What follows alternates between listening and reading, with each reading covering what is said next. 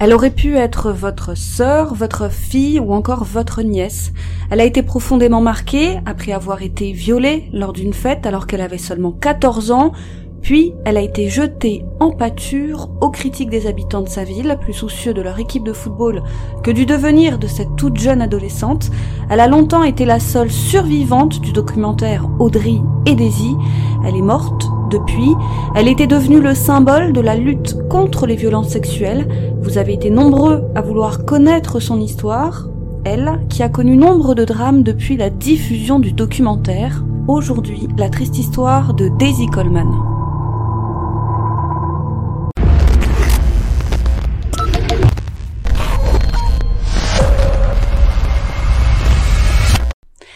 La petite Catherine Daisy Coleman est née le 30 mars 1997 à Albany dans le Missouri. Sa mère Melinda est vétérinaire et son père Michael électricien. Il a sué sang et eau pour devenir médecin, encouragé par Melinda qui subvenait aux besoins de la famille.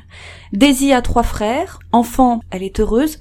C'est une petite américaine typique, elle est choyée par les siens, grandit dans une famille chaleureuse et pleine d'amour jusqu'à ce premier drame, car c'est ça la vie de Daisy Coleman, une courte vie ponctuée de drames. Alors qu'elle est âgée de 9 ans et qu'elle est en voiture avec son père et l'un de ses frères pour aller voir la compétition de lutte d'un autre de ses frères, un terrible accident se produit. Michael percute sur la route un bloc de glace. Il perd alors le contrôle de son véhicule qui finit sa route dans un ravin. Heureusement, les enfants sont saufs, mais Michael, le père, est mort. Alors imaginez la perte soudaine d'un parent. C'est toute sa famille qui doit se reconstruire sans ce père, doux et aimant, véritable pilier de la famille. C'est si difficile pour les siens de rester dans cette maison, dans cette ville, où chaque chose rappelle la perte de Michael, cette fameuse route, son ancien cabinet, que décision est prise, de déménager, direction Marieville, à environ une heure de route.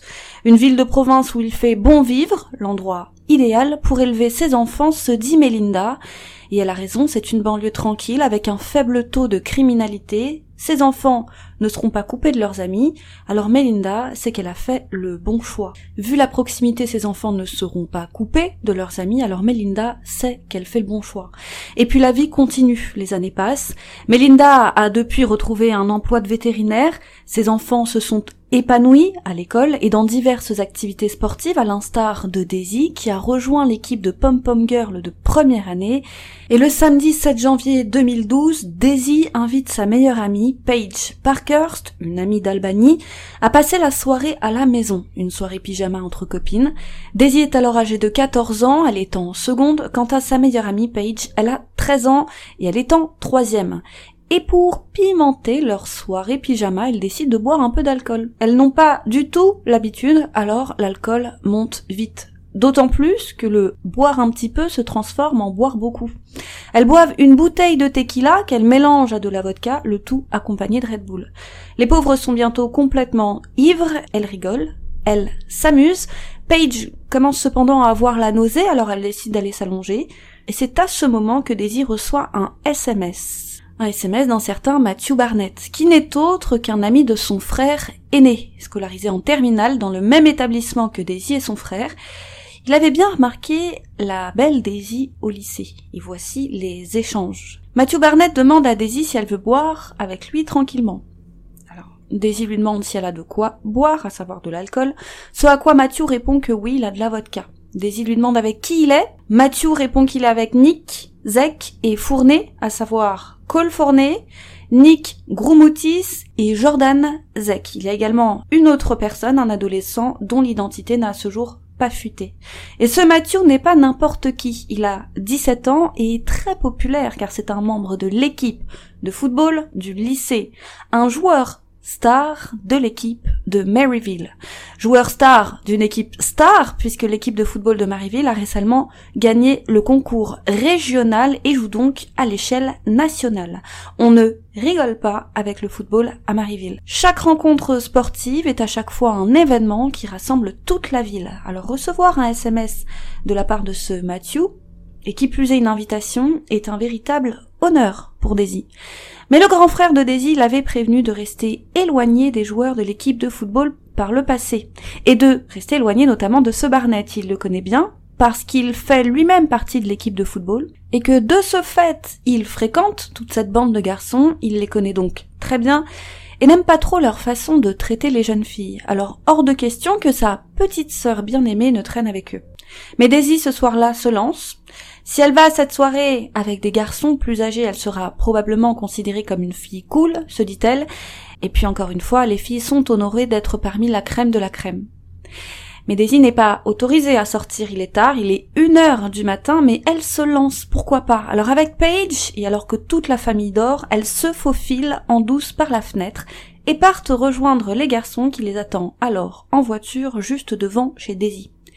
Et les deux filles ne sont pas qu'un peu éméchées, elles sont saoules de chez saoules, et elles ne se doutent pas que les effets de l'alcool vont continuer à monter. Tous embarquent dans la voiture, et les garçons veulent arriver en douce chez Barnett, alors ils se garent à quelques encablures du domicile de Barnett, ils finissent tous le chemin à pied, traversant plusieurs jardins, avant de se faufiler par la fenêtre du sous-sol de chez Barnett, aménagée alors en garçonnière. Donc je le répète, en arrivant il y a cinq garçons, Matt, Cole, Nick, Jordan, ainsi qu'un garçon un peu plus jeune dont l'identité encore une fois est restée inconnue. Dès leur arrivée, les jeunes filles sont séparées. Paige est conduite dans la chambre de la sœur de Barnett par ce garçon plus jeune, dont l'identité n'a pas fuité, pendant que Daisy, elle, reste dans le petit salon du sous-sol avec le garçon. On propose alors un défi à Daisy. Cap ou pas cap de boire comme une grande. Daisy ne se méfie pas, elle ne veut pas passer pour une enfant, alors elle boit d'une traite le grand verre d'alcool qu'on lui sert, et elle boit même quelques gorgées directement à la bouteille, l'équivalent, dira-t-elle, d'une douzaine de shots. Elle ne va pas tarder à perdre connaissance, les derniers souvenirs de Daisy, un chien qui monte sur ses genoux, et elle crie quelque chose, on lui dit de se calmer, il ne faut pas réveiller les parents qui dorment à l'étage, puis Daisy sombre peu à peu, le piège se referme sur elle. Pendant ce temps, Paige est assise dans un coin de la chambre, mal à l'aise, apeurée.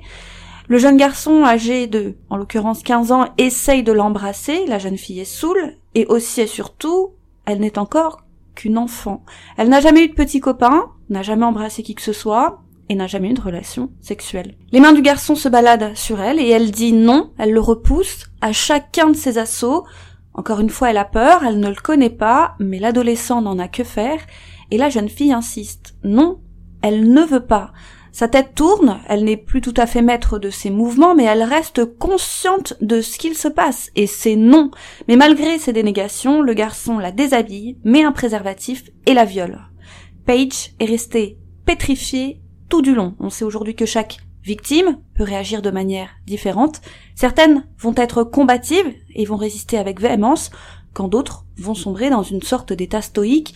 Elles vont comme se détacher de leur corps, tout est en pause, elles deviennent comme spectatrices, comme dans ces rêves où vous essayez de bouger sans y arriver, où vous essayez de crier alors qu'aucun son ne sort.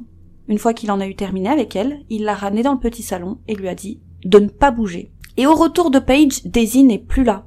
Elle est dans la chambre, de Barnett.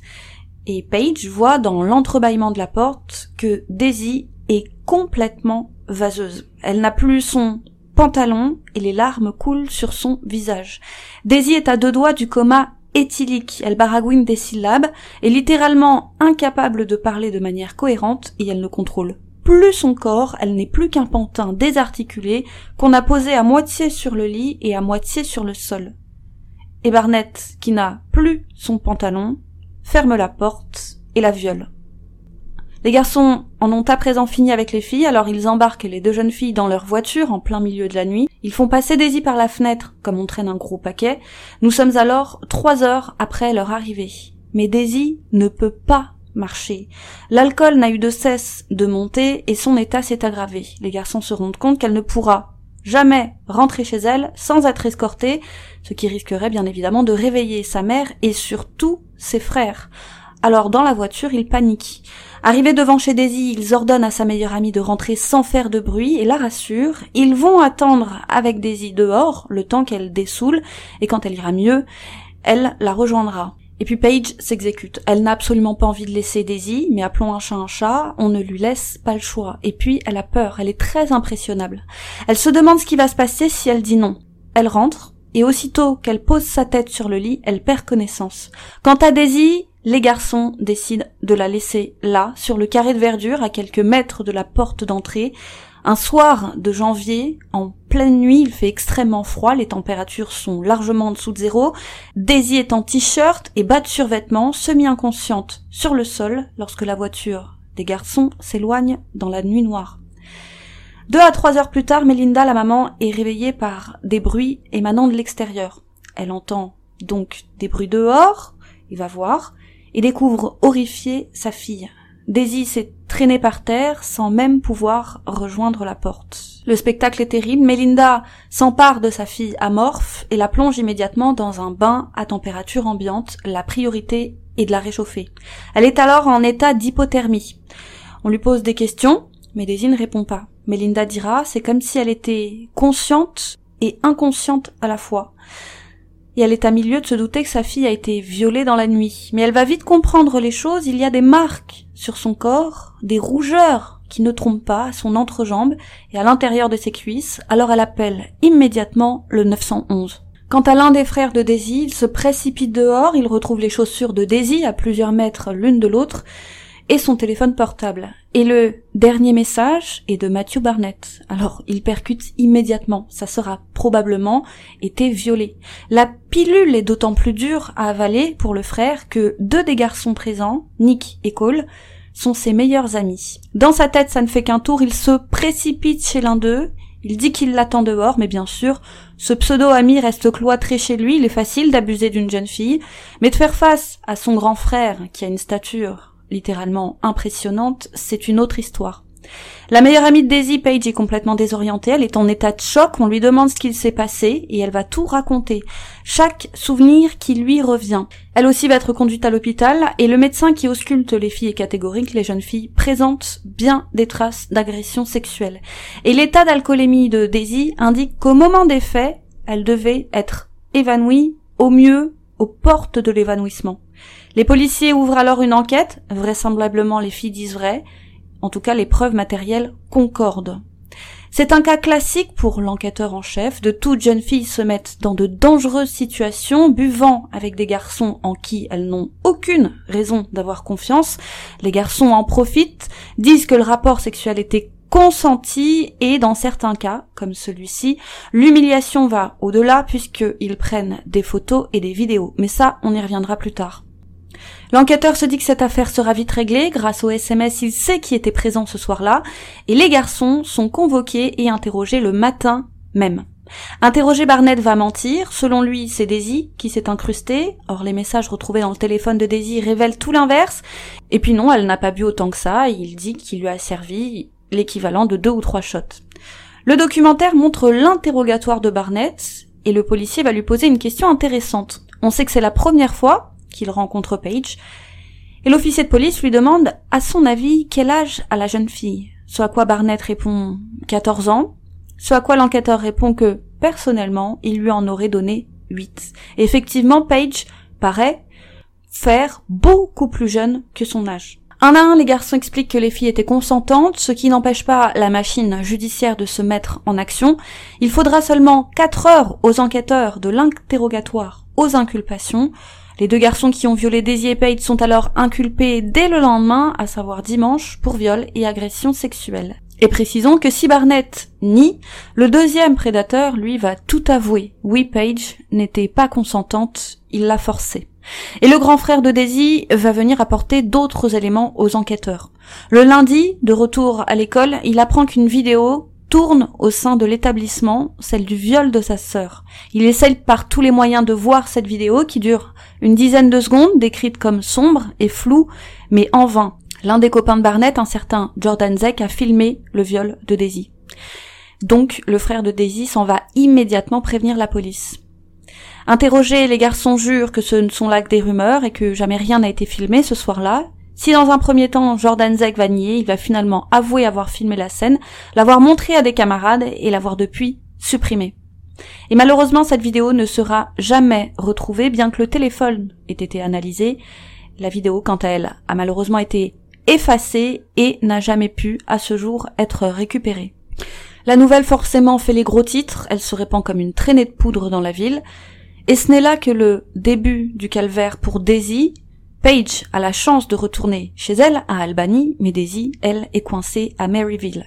Elle devient une véritable paria. Les habitants prennent rapidement fait et cause pour Barnett, car si Daisy n'est pas originaire de Maryville, Barnett l'est. Sa famille habite la ville depuis des générations, et il n'est autre que le petit-fils de l'influent Rex Barnett, un représentant de l'État du Missouri, qui a officié de nombreuses années durant quatre mandats. Alors la famille de Barnett est puissante et influente.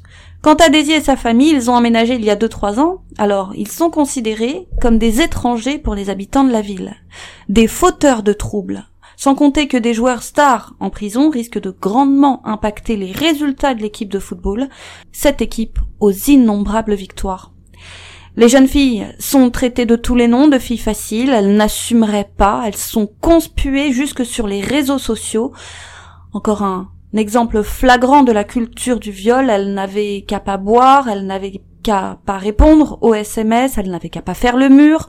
Encore heureux que le jeune fille n'ait pas mis de mini-jupe ce soir-là, sinon ça aurait sans doute été une raison de plus pour les montrer du doigt. Et l'affaire prend de l'ampleur. Et comme si cela ne suffit pas, contre toute attente à la surprise des enquêteurs et du médecin qui a relevé les traces d'agression sexuelle, et alors que le dossier est en béton armé, bientôt, les charges sont abandonnées. Le seul qui prendra ses responsabilités est le violeur de Paige. Encore une fois, il va reconnaître que la jeune fille n'était pas consentante, qu'elle était ivre, que de ce fait, elle n'était pas maître de ses moyens. Il va donc reconnaître l'agression sexuelle et sera jugé à cet effet. Dans le cas de plus personne n'est inquiété. Le procureur du comté de Nodaway, Robert Rice, a abandonné toutes les charges contre Matthew Barnett et Jordan Zeck. Manque de preuves, selon lui. C'est ce qu'il dira en tout cas tête baissée aux informations. Personne ne le sait encore, mais une tempête médiatique de grande ampleur se prépare. Les plus grands médias vont peu à peu se saisir de cette affaire. Où est la justice à Maryville? Mais on va y revenir.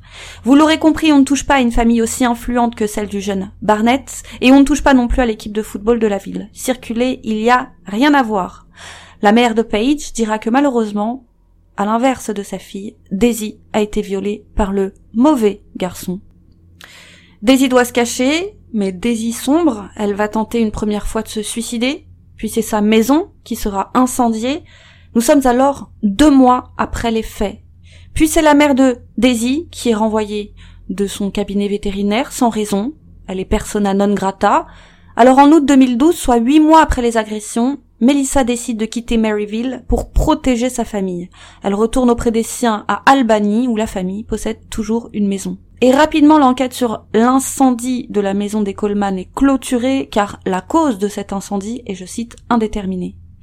Daisy suit alors une thérapie intensive, elle est depuis les faits plongée dans une intense dépression.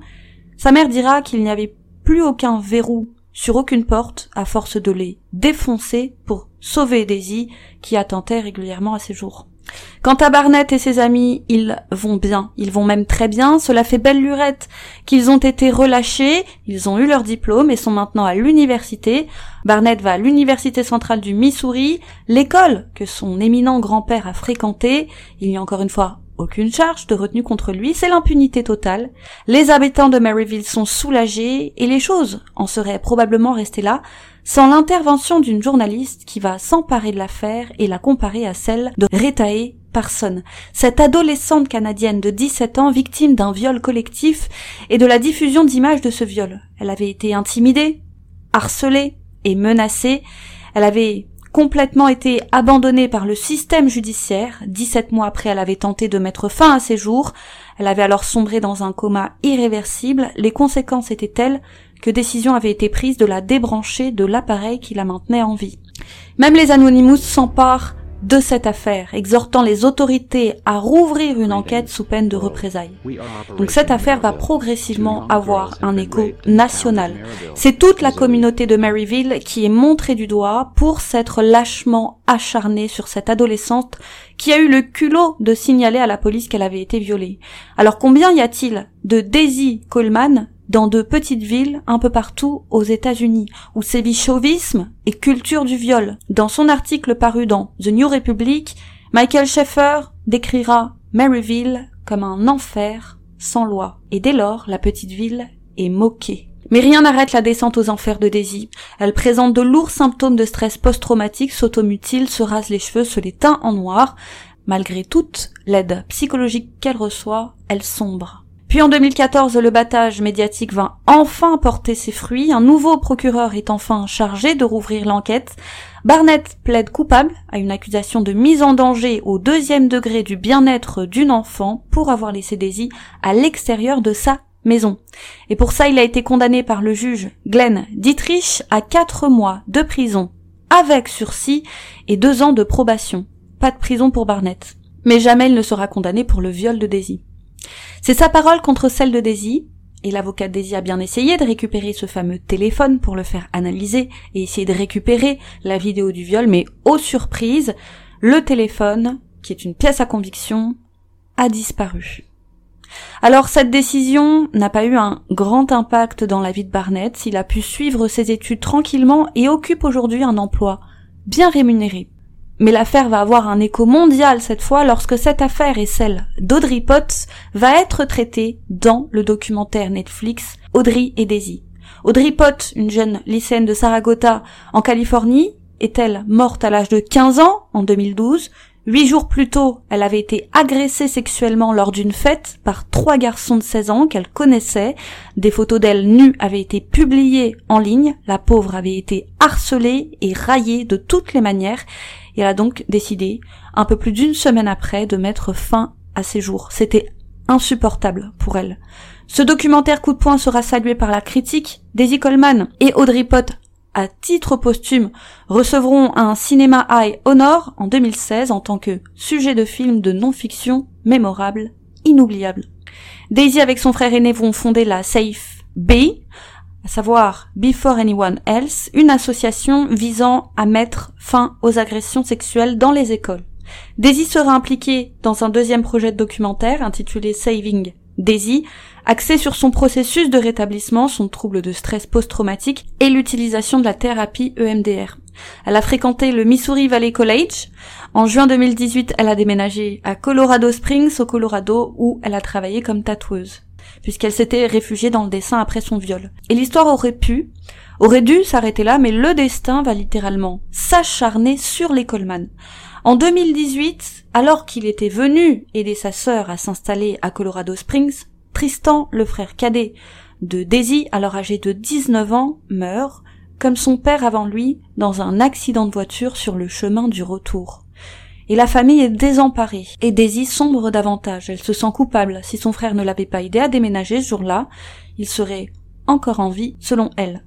Mais la famille tient bon, se serre les coudes, mais ce n'est là que le début de la descente aux enfers pour les Coleman, puisque deux ans plus tard, c'est au tour de Daisy de mettre fin à ses jours. Nous sommes alors le 4 août 2020. Elle a alors 23 ans.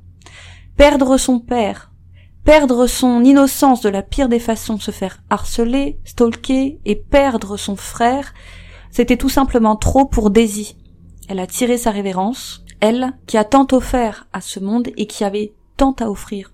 On pense que c'est le résultat d'une longue dépression consécutive à son viol, mais pas que, elle n'a eu de cesse de se faire harceler en ligne depuis ses 14 ans, et par ailleurs, quelques heures avant sa mort, elle avait déposé une plainte pour harcèlement. Elle était harcelée par une personne en ligne. Cet homme avait diffusé une annonce sur Craigslist avec son numéro de téléphone. Cette annonce proposait des relations sexuelles. Daisy avait peur. Elle craignait que son stalker ne pénètre dans sa maison. Selon une amie, personne ne faisait rien. Elle était terrifiée et elle a, selon elle, préféré se tuer plutôt que de laisser cet homme la tuer. Ce stalker menait une campagne de harcèlement en ligne et il semblait que Daisy le connaissait. Elle était traquée et harcelée depuis décembre par cet homme dont l'identité n'a pas filtré. Elle s'était pourtant plaint aux autorités, mais en vain. Je vais vous lire un passage du magazine People. Le jour de sa mort, Daisy Coleman a écrit un message sur Twitter exprimant sa peur de quitter sa maison pour promener ses chiens ou aller au travail. Elle a écrit qu'elle ne mangeait plus, qu'elle ne dormait plus, parce qu'elle était tellement alarmée par le harcèlement présumé en cours. Dans un message publié sur Facebook avant sa mort, Daisy Coleman a allégué que l'homme s'était présenté chez elle à plusieurs reprises et avait frappé à sa porte. Elle a également décrit qu'elle pensait qu'il avait réussi à voler les clés de son appartement et qu'il aurait essayé d'accéder directement à son appartement. Dans ce post Facebook, Daisy a écrit qu'elle cherchait temporairement un nouvel endroit où vivre afin de se protéger. Elle a également déclaré dans ses messages que le harceleur présumé avait créé de nouveaux faux numéros de téléphone afin de la joindre. Et je n'ai malheureusement trouvé aucune update sur l'identité de son stalker. Melinda, la maman, forcément, est inconsolable, elle a perdu son mari, elle a perdu son fils, elle perd maintenant sa fille, aucun parent ne devrait partir après ses enfants, elle a déclaré Je t'ai supplié ma fille de rester avec moi, et je comprends que tu es restée aussi longtemps que tu as pu. J'aurais aimé pouvoir lui enlever une partie de sa douleur, elle ne s'est jamais remise de ce que ces garçons lui ont fait, et ce n'est pas juste, Ma petite fille est partie, avait-elle écrit sur Facebook. Elle était ma meilleure amie, c'était une fille incroyable, et je pense qu'elle devait donner l'impression que je pouvais vivre sans elle, mais je ne peux pas. Et l'histoire ne s'arrête pas là. Un ultime drame va se produire. Melinda Coleman, 58 ans, la maman, s'est à son tour suicidée chez elle dans le Missouri, quatre mois après que sa fille se soit suicidée. De cette belle et grande famille ne reste plus désormais que deux frères, deux orphelins, Logan et Charlie, et le destin leur aura arraché toute leur famille. S'il devait y avoir une conclusion, ce serait peut-être celle d'éduquer nos enfants. C'est là un manque d'empathie, de morale. On parle d'adolescents, ils sortent à peine de l'enfance. Un nom, c'est un nom. On ne profite pas d'une fille en état d'ébriété. Cette histoire est la preuve que ce genre d'acte immonde peuvent avoir beaucoup plus de répercussions qu'il n'y paraît. Une mère est morte, un frère est mort, et la victime elle-même est morte. Est-ce que Barnett et ses amis se sont doutés de ça lorsqu'ils ont assouvi leur ville pulsion Probablement pas, mais pourtant c'est ce qu'il s'est passé. Quant à l'odieux Barnett, il trouve encore aujourd'hui le moyen de se plaindre. Il s'est dit désolé pour Daisy, mais il n'a pas oublié de préciser qu'il a lui-même beaucoup souffert de cette affaire et qu'heureusement il a pu se reconstruire. Le plaindra qui voudra. Je ne peux que vous encourager à voir le documentaire Audrey et Daisy, si ce n'est pas déjà fait. Les témoignages du shérif, du maire ainsi que du procureur sont tout simplement débectants. Beaucoup m'ont demandé de traiter de cette affaire n'ayant pas Netflix. C'est donc pour eux que nous avons décidé de traiter de l'affaire de Daisy. Merci de nous avoir suivis. Quant à moi, je vous dis à très vite sur YouCrime pour une autre triste histoire.